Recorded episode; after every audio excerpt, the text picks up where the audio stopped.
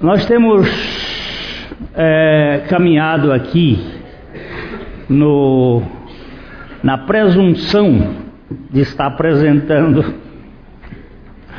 o caminho da nossa salvação.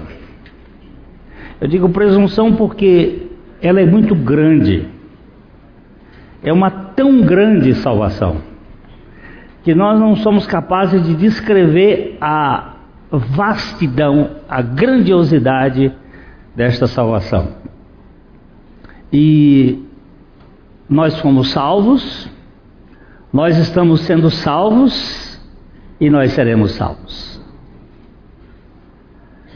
Antes de começar, eh, eu vou fazer um, uma colocação aqui.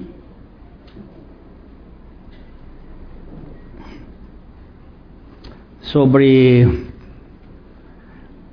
uma espécie de como, como que, que eu vejo este processo. Vou ver se tem algum erro aqui de, de pichote. E tem. Tem sim. Erro de pichote é, é muito comum. Apareceu lá? Ainda não? Apareceu lá? Ainda não? Nada, nada? Eita. Mas aqui já está ligado aí. Agora é vocês. O erro é de seu. Agora deu, né? Aqui nós vemos é, quatro caixotes, três caixotes. É, nós vamos olhar para isso e vamos ver, ver se a gente depois entende. Vamos ler aqui primeiro. Deus é Espírito.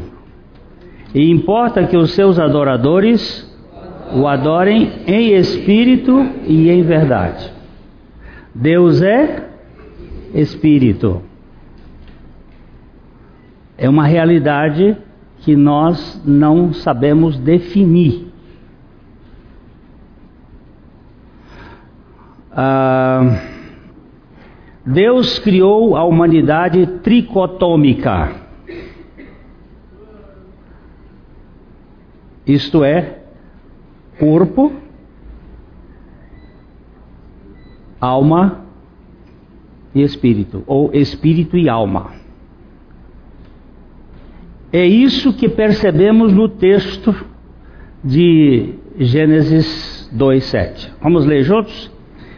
Então formou o Senhor Deus ao homem do pó da terra e lhe soprou nas narinas o fôlego de vida, e o homem passou a ser alma vivente. É, tudo nos faz, tudo nos mostra que o pó movido a fôlego divino torna-se uma alma vivente. Então Deus fez o, o corpo aqui do pó da terra, isto é o corpo.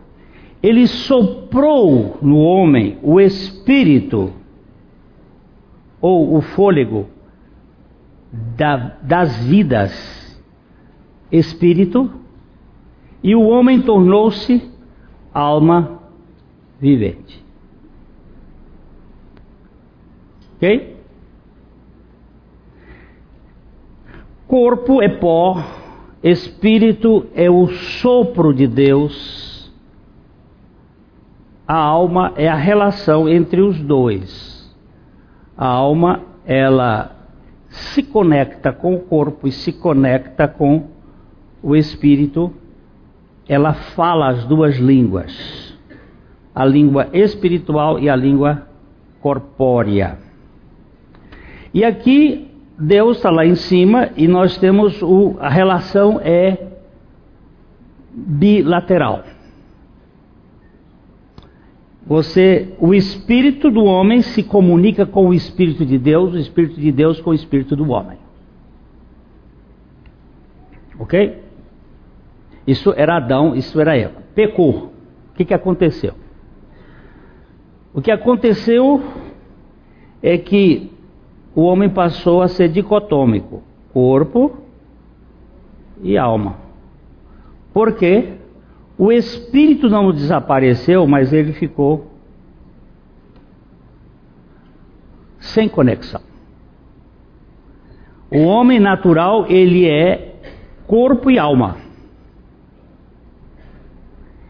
Ele tem instintos, desejos, mas ele não tem relacionamento com Deus. O homem natural, ele está morto em delitos e pecados.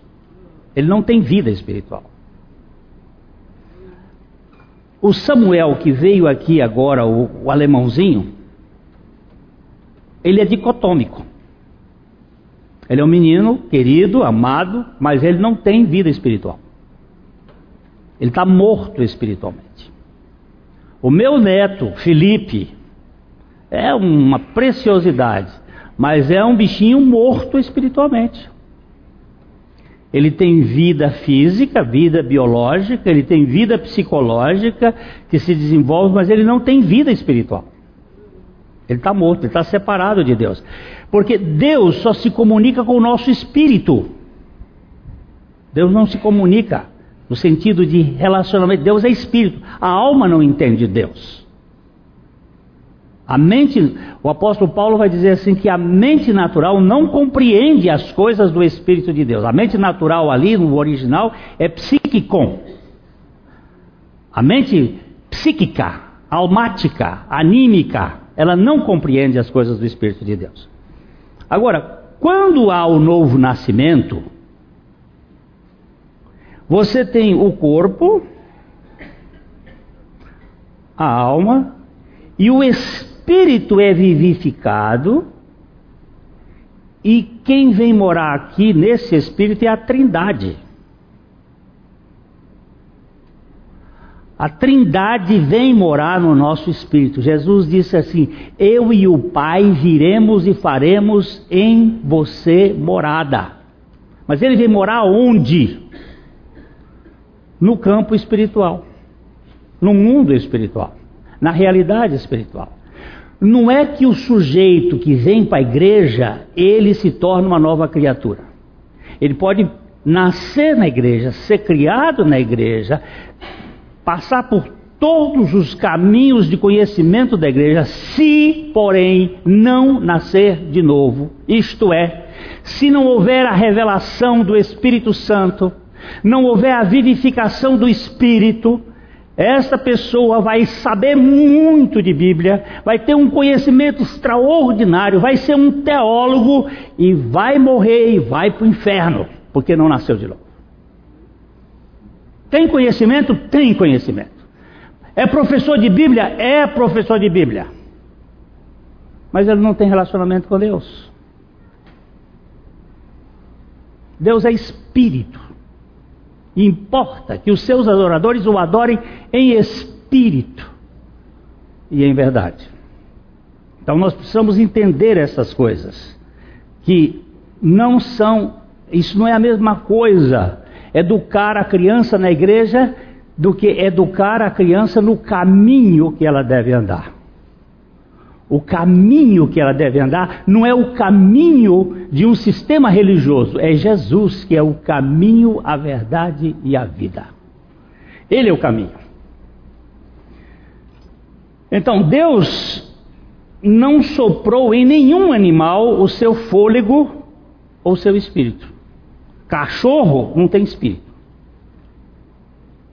Vaca não tem espírito. Eles têm alma. Grilo não tem espírito. Espírito de, e, e, e alma de grilo é chata. E quando ele começa a cantar a noite toda, cri, cri, cri, cri, cri, cri, cri, cri, cri, cri, não crê nunca. É insuportável. É a mesma coisa que os que não nasceram de novo que ficam cri, cri, cri, cri, mas só falando de murmuração. É uma, uma chatice, é o coral do sapo. Esse coral está lindo. Espero que não tenha nenhum sapo aí. Só canários. É... Todas as coisas e os animais foram criados pela Sua palavra, pela palavra de Deus, mas o corpo do ser humano, feito do pó da terra, ou a natureza terrena, foi-lhe soprado o espírito das vidas, passando este a ser uma alma vivente. Assim, a humanidade foi criada em três esferas de comunicação. Essa esfera aqui é a esfera física que se comunica com o mundo físico, a esfera espiritual que comunicava com o mundo espiritual e a esfera almática que é uma relação. Razão, emoção, vontade aqui que estão dentro desse processo. Ah, o corpo movido pela vida bios comunica-se com o mundo físico. O espírito, em sua espiritualidade com Deus, e a alma, estimulada pela vida psique, constituía-se um elo entre os dois, corpo e espírito, falando as duas línguas, a biológica e a espiritual. O gênero humano vivia em perfeita harmonia com a Trindade. O espírito do, do ser humano comunicava-se espiritualmente com o Espírito de Deus e transferia todo o conhecimento para a integralidade do seu ser. Não havia discrepância. Se você for olhar aqui neste, nesse primeiro modelo, aqui, ó, o espírito, de, o espírito do homem se comunicava com o espírito de Deus, Deus falava na viração da tarde, e o espírito comunicava com a alma e o, a alma com o corpo, e havia uma integralidade do ser, o ser inteiro estava integral. Quando o homem peca no segundo estágio, que ele entra, que Deus o procura, sabe o que, que ele está fazendo? Ele está escondido, porque ele não tinha relacionamento com Deus. Ele não entendia Deus. E Deus teve que fazer uma obra primeiro neles, para que eles pudessem ter entendimento do que ia fazer. A obra que Deus fez foi matar os animais e cobrir a nudez dele para poder. Re... Aquilo representa a obra do novo nascimento. Porque eles não tinham entendimento de Deus. Eles estavam desconectados de Deus. Uma das coisas que. A primeira coisa que o pecado faz é ouvir a, a, a tua voz no, na viração do dia no jardim, e porque estava nu, tive medo e me escondia. Nós somos fugitivos de Deus.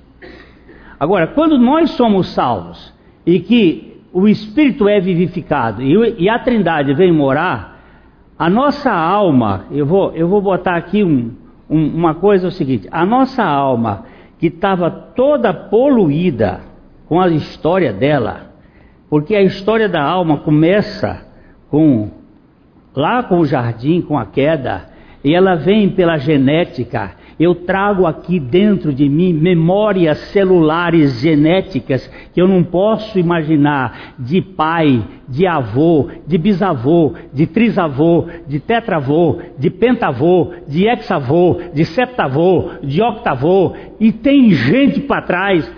Agora Deus só guarda até a terceira e quarta geração daqueles que me aborrecem. Mas faz misericórdia até mil gerações. Por que, que o judeu ainda não foi para o cacete? Porque ele está debaixo da bênção de Abraão. E de lá para cá só passaram 100 gerações. Então eles têm 900 gerações para fazer ainda a molecagem. Eles serão abençoados na bênção de Abraão.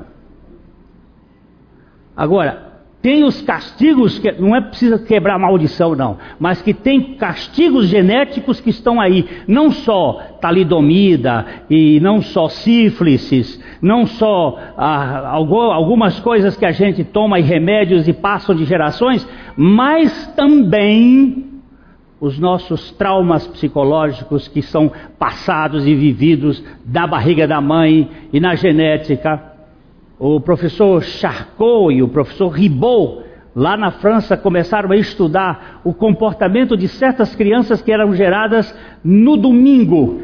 Eles chamaram Les filles de dimanche, os filhos do domingo, que eram gerados com pais embriagados. Eles tinham um comportamento. Porque se a gente pensa que não influencia, influencia. Eu me lembro de uma vez que eu atendi um casalzinho lindo, lindo, lindo. Esse casal estava em desespero. Uma criança de uns 11 meses, uma menina linda, de olho azul, bonita, bonita, cega, surda. Eles foram para Boston, foram lá para o Children's Hospital, descobriram que a menina tinha cocaína no, no, nas células.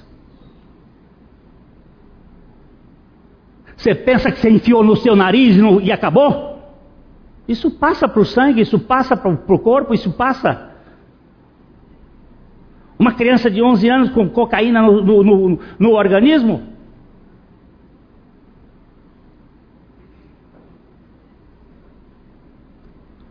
A gente acha que, que não tem responsabilidade, mas tem. E essa minha alma? Minha alma é confusa. É cheia de traumas de abusos, cheia de problemas, cheia de cultura familiar, as culturas familiares cheias de, de, de não me toques, tem umas famílias que não, não pode, é tudo segredo, é fechado, sete chaves. E adoece. Essa semana foram dois pastores que se suicidaram. Um no Rio de Janeiro e o outro aqui em Cordel Procópio. Certamente eles têm conhecimento de muitas verdades, mas estão em desespero. Que desespero é esse? Todos dois por enforcamento. É bom estudar quando se enforca, quando se toma remédio, quando se mete um tiro na cabeça, quando se mata pulando de um edifício. Tudo isso tem significado da alma que está doente. Não é uma alma simplesmente de qualquer jeito. Ele está chamando atenção para alguma dor. Minha alma é confusa, minha alma é problemática. Igreja é o lugar onde os almáticos estão, chegam e chegam com as suas dores e não conseguem se expressar e ser curados e salvos porque tem medo de se abrir e as fofocas comem e, as, e os maledicências e aí o pobrezinho fica se arrastando pelo resto da vida, mesmo salvo no espírito, mas não consegue ser salvo na alma porque a alma se esconde tem medo de se abrir. Como é que vai se abrir o sujeito meter a boca? E sair daí dizendo, ó, oh, aquele lá é isso, aquele lá é aquilo, aquele lá. E aí o bichinho fica lá dentro. O gênero humano vivia em perfeita harmonia com a Trindade. O espírito do ser humano comunicava-se espiritualmente com o espírito de Deus e transferia todos os conhecimentos para a integralidade do seu ser. Não havia discrepância ou desarmonia. Mas quando há. Como é que você vai chamar essa mulher aí? Como é que você chama ela aqui? Bendita ou maldita? Serpente. Ela tem um nome na, na, na mitologia grega, perdão, mitologia hebraica, ela tem um nome. Ela tem um nome hoje utilizado dentro do campo do mundo espiritual oculto. É Lilith. Hum? Lilith. Essa mulher é terrível. A, a coruja também ela tem esse nome, se esconde no escuro. Ataca no escuro. Aquele, aquele texto do, da Bíblia, não temerei o mal noturno. Eu só vou botar aqui entre parênteses, mas depois vocês veem. Mudou-se a cultura da noite, do dia para a noite. Antigamente as pessoas iam dormir que hora da noite? Nove horas. Que hora, que hora os nossos filhos e netos hoje saem de casa? De meia-noite para frente. Preste atenção nisso. Isso tem a ver com uma cultura. Tem a ver com uma cultura. Preste atenção nesse troço. Não fica achando que é bem, bem, bem, bem, bem. Todo mundo tinha que dormir cedo, igual galinha, Agora, hoje, tudo na coruja. Mas a serpente, Quando a serpente seduziu a alma do casal, eu não quis botar a alma da mulher, porque não foi só a mulher que foi seduzida. A mulher foi enganada. Mas o homem, ele fê-lo porque quê-lo. Aquela, eu filo porque quilo do, do Jânio Quadros, né? É, naquilo que seria o desejável para dar entendimento. Houve uma ruptura entre o espírito do ser humano e o espírito de Deus, e a raça humana entrou em colapso na esfera espiritual. Daí em diante temos uma humanidade desconectada espiritualmente de Deus, porém vivendo por sua alma caída e caótica, fingindo espiritualidade. Mas não, não há vida espiritual no ser humano pós-pecado. Não tem ele pode fazer esses cultões assim muito emocional, é, é a alma dançando, é a alma, a alma é, é interessante, ela faz coisas que ela, ela tem os poderes kundalínicos, os poderes de Grayskull, os poderes da serpente, ela tem aquilo e faz coisa, hiperestesia, telepatia, faz adivinhação. Esses profetas que tem por aí fazem coisas e aí a, a pessoa fica. Ah, Todo mundo, olha que irmão espiritual. Meu irmão, se você soubesse o que é espiritual, você não diria isso. Você ia estudar Jesus e ver como é que Jesus fazia as coisas. Quando Jesus fazia um milagre, ele se escondia, saía de trás e dizia: Não fale para ninguém. Não chamava atenção. Eu nunca vi tanta mulher verde hoje aqui. Não é costela de Adão?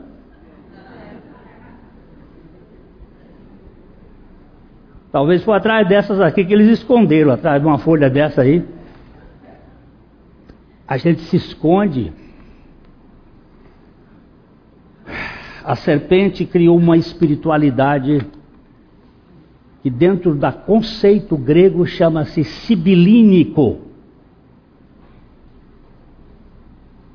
Sibilínico é o conceito da espiritualidade mística. Morta espiritualmente falando, a humanidade caminha morro acima na sua saga psicológica na busca do reencontro com Deus, com o Espírito de Deus. Mas isso é inútil. Deus é espírito, fala de modo espiritual com o espírito do homem. Separado de Deus, a raça adâmica fomentou a religião anímica na tentativa de se religar com o seu Criador. Domingo que, oh, domingo que vem é o que dia? 24? Que, o, que, o que, que aconteceu no dia 25? O que, que aconteceu no dia 25 de dezembro? Oh, como pensar, pensaram? O que, que aconteceu no dia 25 de dezembro? Ah, não quer falar? Não foi o nascimento de Jesus, não. Foi o nascimento de Tamuz, o filho de Samiramis. O filho de Samiramis com Nirod. Vocês ouviram uma, uma, uma deputada falando sobre, sobre a cultura do incesto? Como é que ela chama a deputada? Hum? Érica o quê? Cocai. Vocês não viram, não? Procure depois ver isto. Sobre a cultura do incesto. De quem é essa cultura do incesto? É o filho que se relaciona com a mãe. Não é só entre os gregos Jocasta com Édipo, não. É Samiramis com Nimrod, gerando Tamuz. E a toda essa cultura do Natal que nós nem sabemos. Eu fico, às vezes, muito irritado quando eu vejo aquele velho paspalho com aquela cara de bobão enchendo as casas dos crentes ignorantes e na minha também. Já briguei esse ano lá em casa, porque apareceram com de perna aberta lá. Eu disse assim: o que, que esse velho está fazendo aqui em casa? Eu quero o cordeiro, não quero esse idiota não, que só presenteia quem é bonzinho. Eu quero aquele que morreu pelo perverso. Eu quero aquele que não, não, não, recebe glória nenhuma dos homens, mas que todas as coroas têm que ser colocadas nos pés dele. Parece que isso a gente pensa que é bobagem, mas vai entrando devagarzinho e vai tomando conta. Lá no meu bairro tem uma senhora que o travesseiro tem Natal, a fronha, a, a, a, como é que chama? Que cobre por cima? A colcha tem, os guardanapos tem, o, o, o tapete tem. Aí o marido dela disse, disse para outro dia para uma pessoa: Eu quero encontrar esse velho em algum lugar que eu quero dar um cacete nele, porque ele, ele lá na minha casa está invadido desse velho. E eu disse para ele assim: Olha, eu também sou doido para dar uma surra desse velho idiota. Eita, eu não chamo ele de papai, não. Palerma Noel. Temos que perceber que as religiões são caminhos inadequados da alma na presunção de se religar com Deus no topo da montanha. Todas, porém, sem sucesso. Deus é espírito e só se comunica com o espírito do ser humano. Por isso é preciso, antes de tudo, que a pessoa seja vivificada por Deus para que possa se relacionar com Deus. Se não for vivificada, não vai ter relação com Deus. A vivificação do Espírito precede qualquer relacionamento com Deus. Apenas os regenerados no Espírito podem buscar a Deus espiritualmente. Sem o nascimento do alto, não haverá vida espiritual do alto. Mas o novo nascimento é apenas a primeira parte da obra salvadora, onde Deus realiza sozinho essa obra em favor do seu povo. Para uh, David W. Dyer, quase a maioria dos crentes hoje equipara a palavra salvação a ser nascido de novo. Para eles, estas palavras são sinônimo, sinônimos em seu significado e uso eles tomam as expressões ser salvo e ser nascido de novo como tendo exatamente o mesmo significado. Eu também concordo com ele, a salvação, entretanto, ela vai bem mais adiante.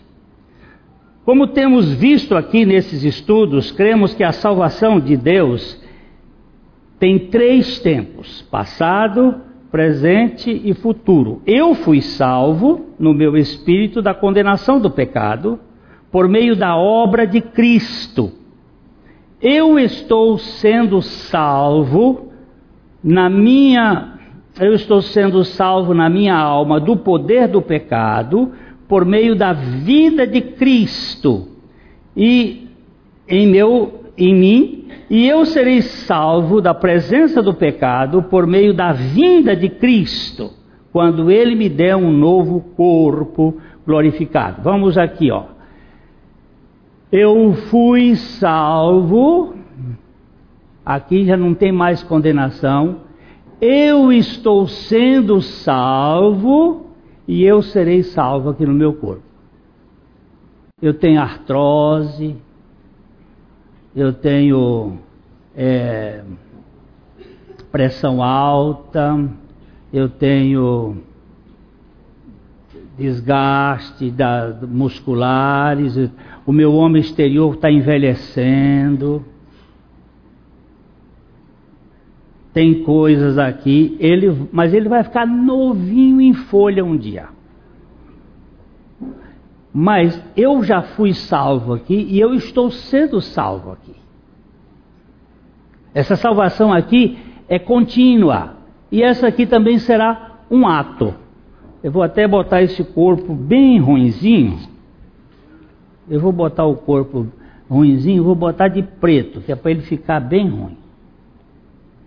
Oxe, não quer?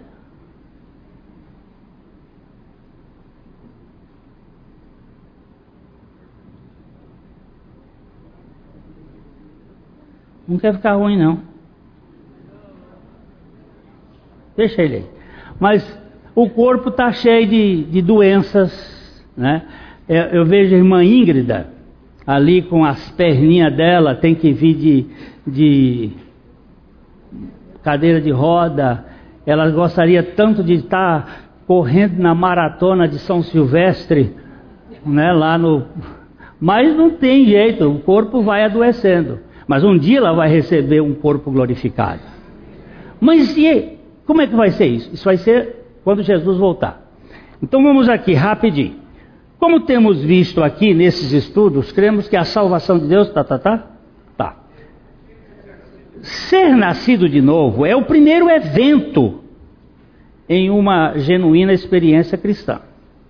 Esse processo in inicial envolvendo fé, arrependimento e a recepção da Trindade em Cristo é a maneira de estarmos ou de entrarmos na família eterna de Abba. Depois vem a salvação da alma. Depois vem a salvação da alma. É, uma vez regenerados em nosso espírito, a Trindade vem morar nesse espírito, porém a alma e o corpo ainda requerem os efeitos da salvação. Se nós fomos salvos da condenação do pecado em nosso espírito, precisamos ainda da salvação do poder do pecado em nossa alma, agora, no presente, e isto é um processo contínuo. É, a gente foi salvo, Deus nos salvou, nos deu vida no Espírito. Mas você, você teria coragem de ver os seus olhos se transformar num projetor e projetar seus pensamentos aqui na, na tela.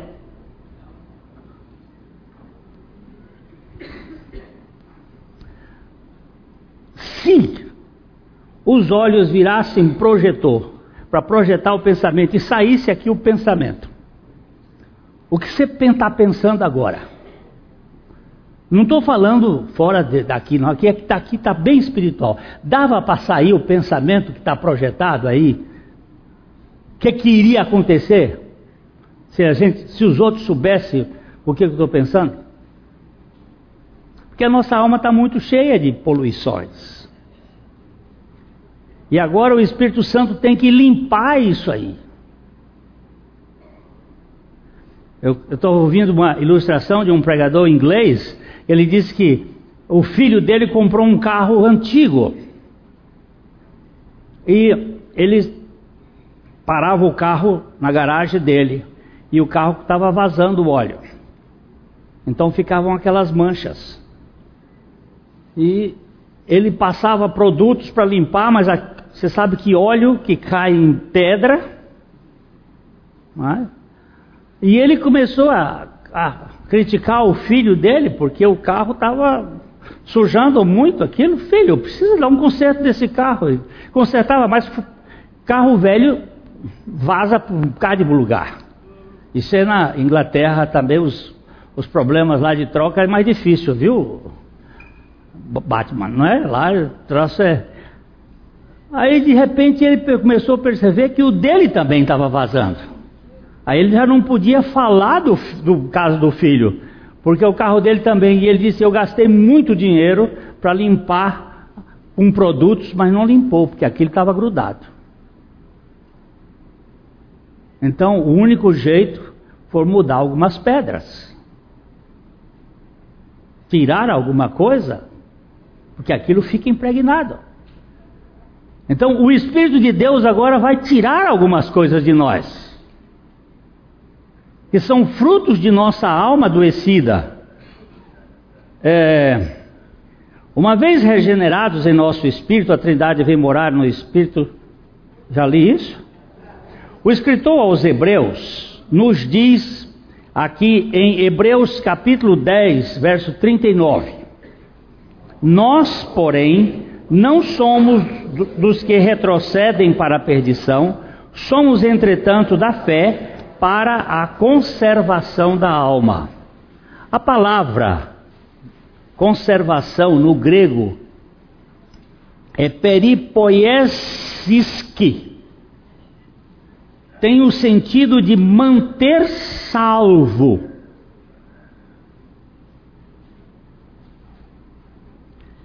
É assim, eu fui salvo no meu espírito, mas eu preciso estar sendo salvo na minha alma. Eu preciso estar sendo desconstruído na minha alma. Você sabe qual é a diferença entre desconstrução e demolição? Alguém sabe? Pode me ajudar?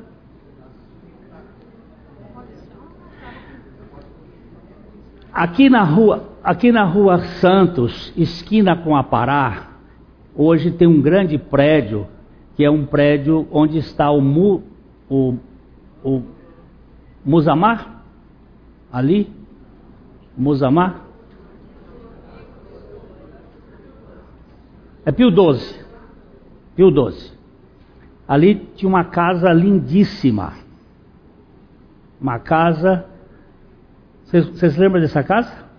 Uma casa de, tinha umas pedras, tinha um, umas travessas de madeira. Quando o dono vendeu aquela casa, ele fez um contrato com a, com a construtora de eles desconstruírem a casa para construírem na, lá no, na fazenda.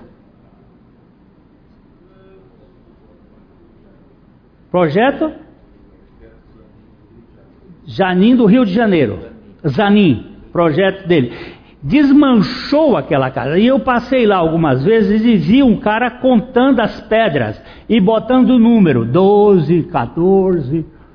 Porque ele pegou esta construção, desconstruiu e construiu outra vez no outro lugar. Lógico que perdeu alguma coisa que ficou podre, alguma pedra que quebrou e tal, mas lá na fazenda ele construiu de novo a casa. Essa é a história que eu sei.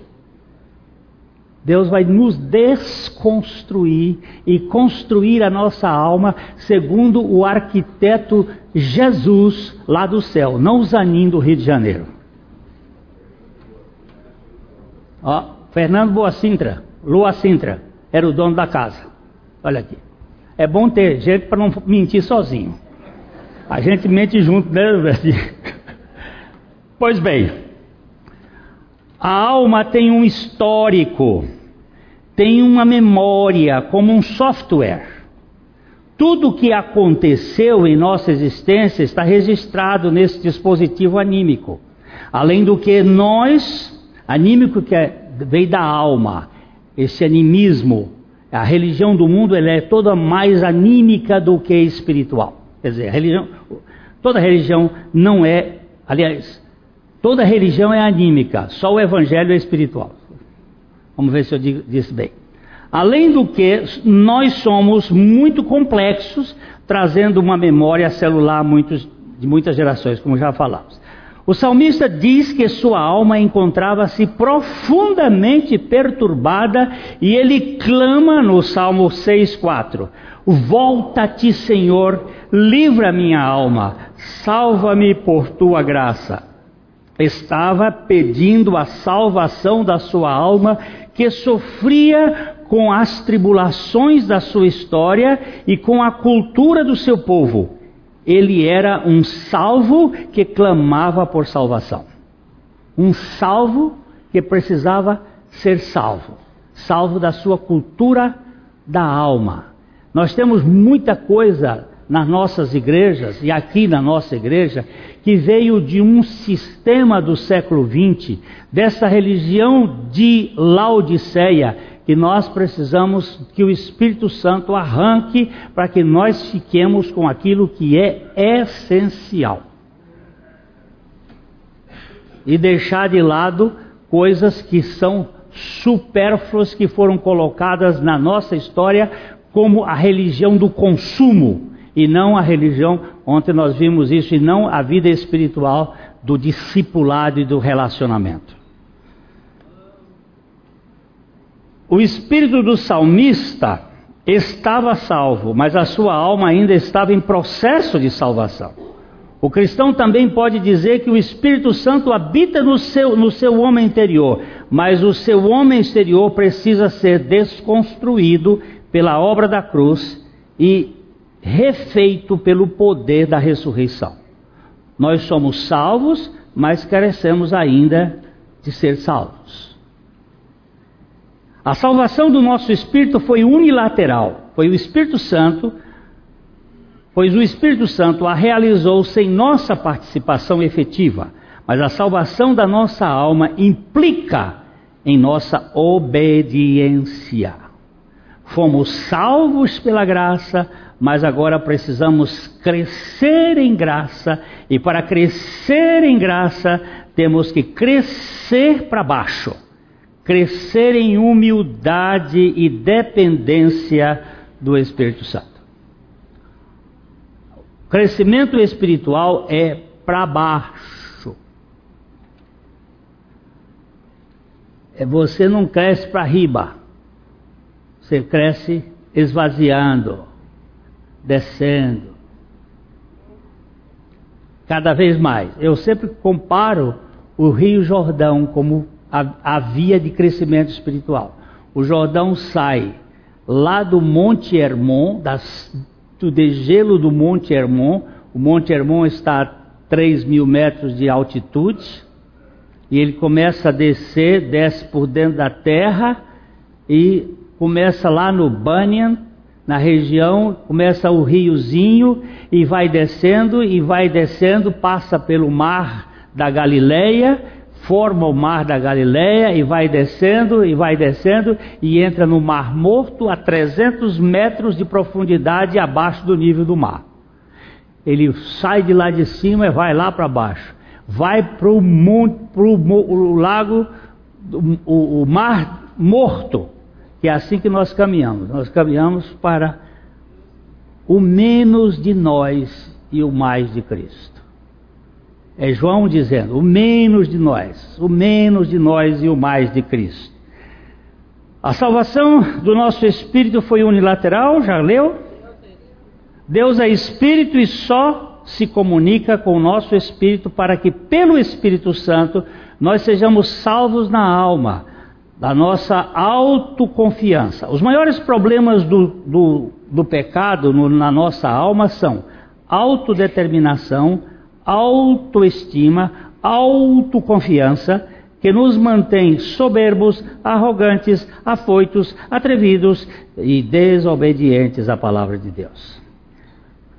Qual é o maior pecado da alma? Cachaça? Não, cachaça não tem problema. É fumo? Também não é problema. Qual é o maior problema? É adultério? Também não é problema. Qual é o maior problema? É matar? Também não é o problema. Qual é o maior problema da alma? Autoconfiança, autoestima.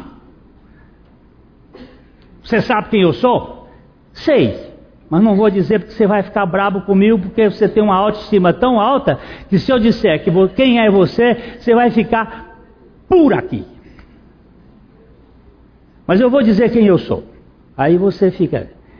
Aí quando eu digo quem eu sou, é diz: não, não é bem assim, não. Você não é tão ruim assim. Não, isso é. Sabe, eu sou o pior, mas o melhor de tudo é que eu sou amado pelo Deus de toda graça. Aí isso muda tudo, porque eu não fico tentando defender os meus defeitos, porque eu sei que eu os tenho, mas eu, eu posso dizer: aquele que me aceitou é demais. É demais. Não, Glênio, não, eu não concordo que você fica falando isto. Eu estou dizendo vozes que me procuram. Não fica falando isso porque você não é bem assim. Você não sabe. Não vem com ser advogado do diabo aqui não, porque você não sabe. Agora, sendo tudo isto, eu fui aceito por este Deus de toda graça. Isso é, é incompreensível. O processo da salvação da alma será percebido pelo quebrantamento interior e pelo nível de obediência voluntária na vida dos filhos de Deus. Quanto maior for o seu prazer em obedecer, mais claramente se percebe a evolução na salvação da alma. Aqui tem um provérbio latino que pega bem na veia. Anque hoc ip labore est. É aqui onde a porca torce o rabo.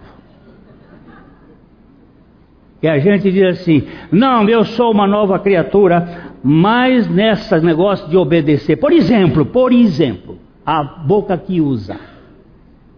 A boca que usa. Não se afaste da sua congregação, como é costume de alguns.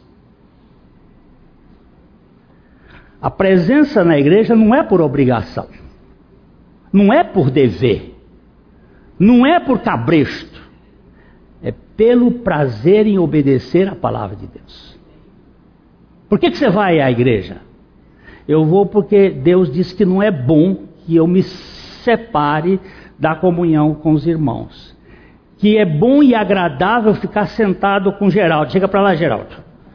Ficar sentado com ele assim. Geraldo é um mineiro que às vezes é chato.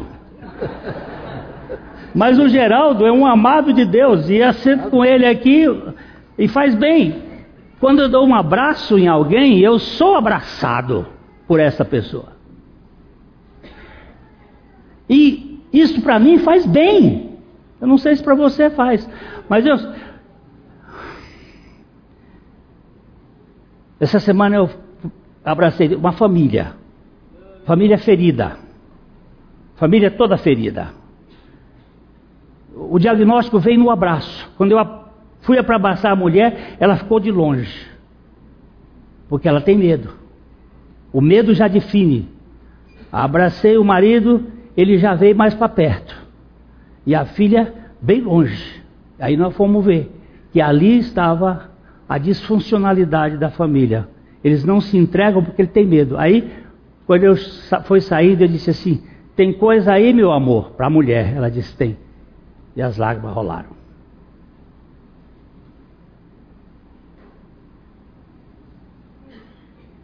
A gente reflete. E eu tenho, eu sou curado na igreja.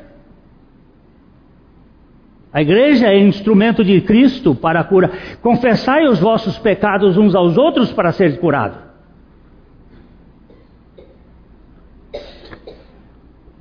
É melhor, a melhor evidência de que uma alma está em processo de salvação não são os êxtases, mas a obediência humilde e sincera. Não estamos nos referindo aqui, nesse texto, a nenhuma forma de obediência por constrangimento, porém livre e voluntária. Obediência é conformidade com a vontade revelada. Divina obediência é conformidade com a vontade revelada de Deus. Isto é reflexo da salvação da alma. Cristo reivindica nossa obediência passo a passo, à medida que nos revela a sua vontade e nos dá o seu comando. Os seus mandamentos, diz a palavra de Deus em 1 João 5,3, os seus mandamentos não são penosos. E isto quer dizer, eles podem ser cumpridos por nós, os seus filhos. Eu vou contar uma pequena historinha aqui, já vou.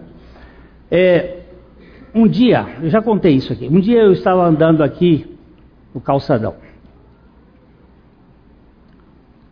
Cheguei na frente do, do Banco do Brasil, tinha um grupo de irmãos, uns cinco ou seis. Eu cheguei e os cumprimentei, e um deles disse: Essa roda ficou pequena demais para mim. E se retirou. Essa roda ficou pequena demais para mim. E saiu. Dois deles viraram, o que foi, pastor? Eu disse, não sei. Alguma coisa tem. Vou orar. Quando estou orando, o Senhor diz: procura ele.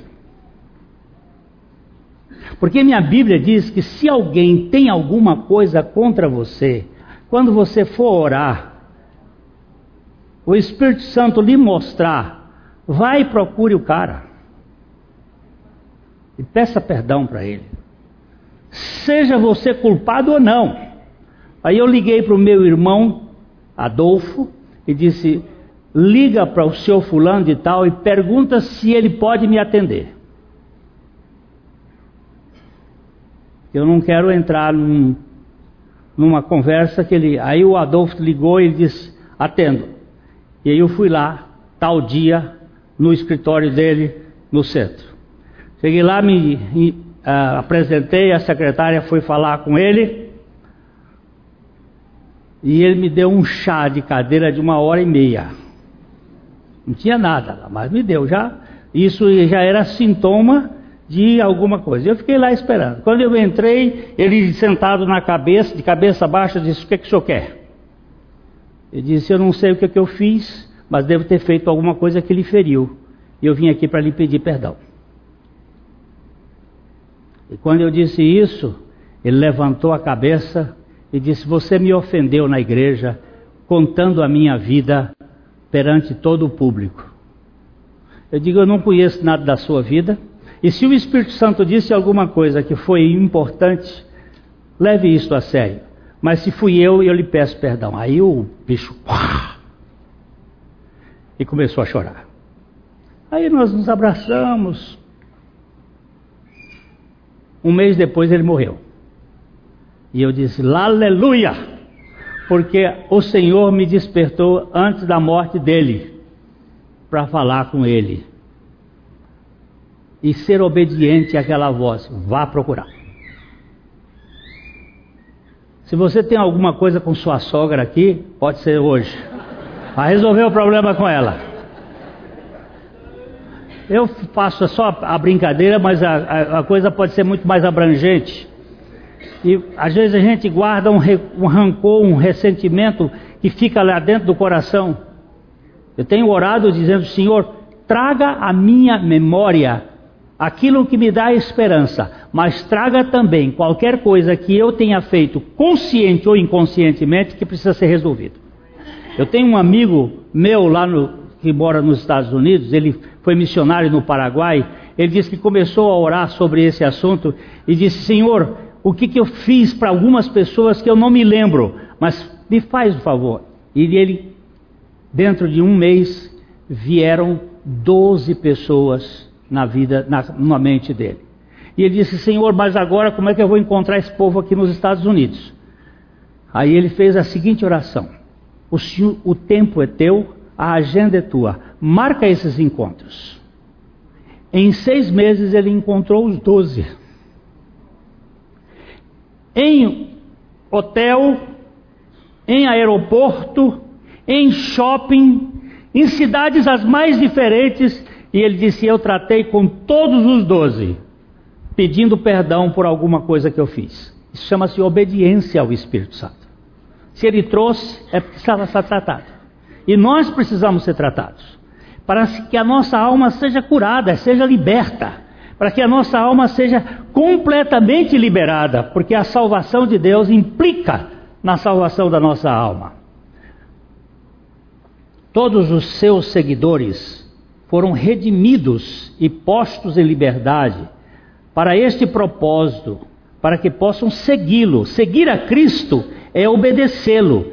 Seguir a Cristo não é o mesmo que ter uma religião ou participar de um sistema moralista.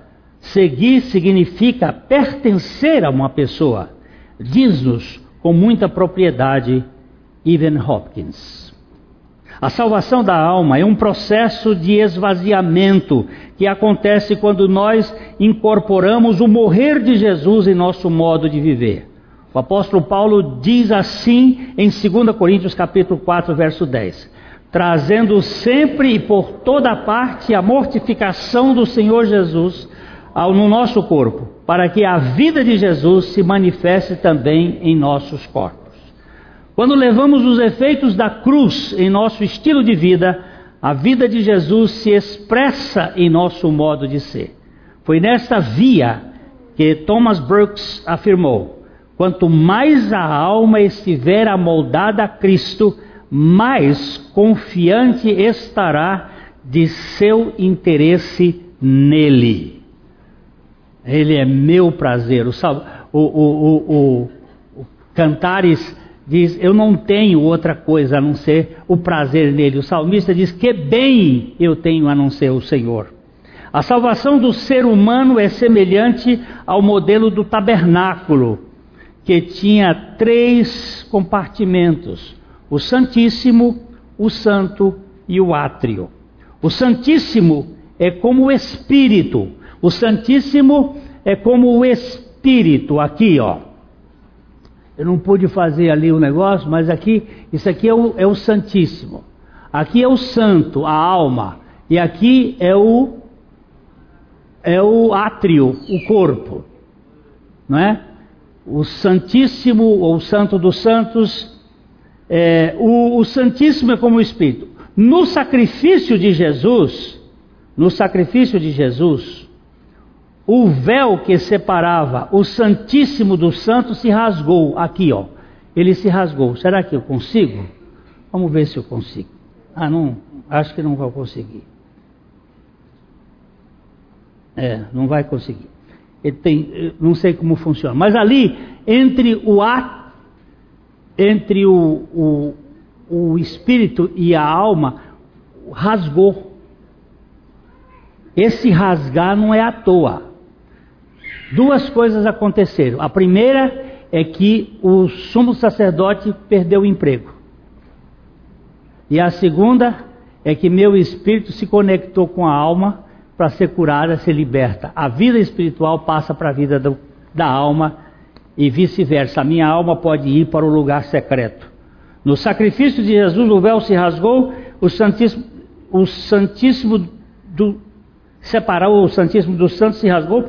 Isto pode significar que a vida do Espírito, no Espírito do crente, se infunda na alma, trazendo a santidade divina para esta alma que está sendo salva.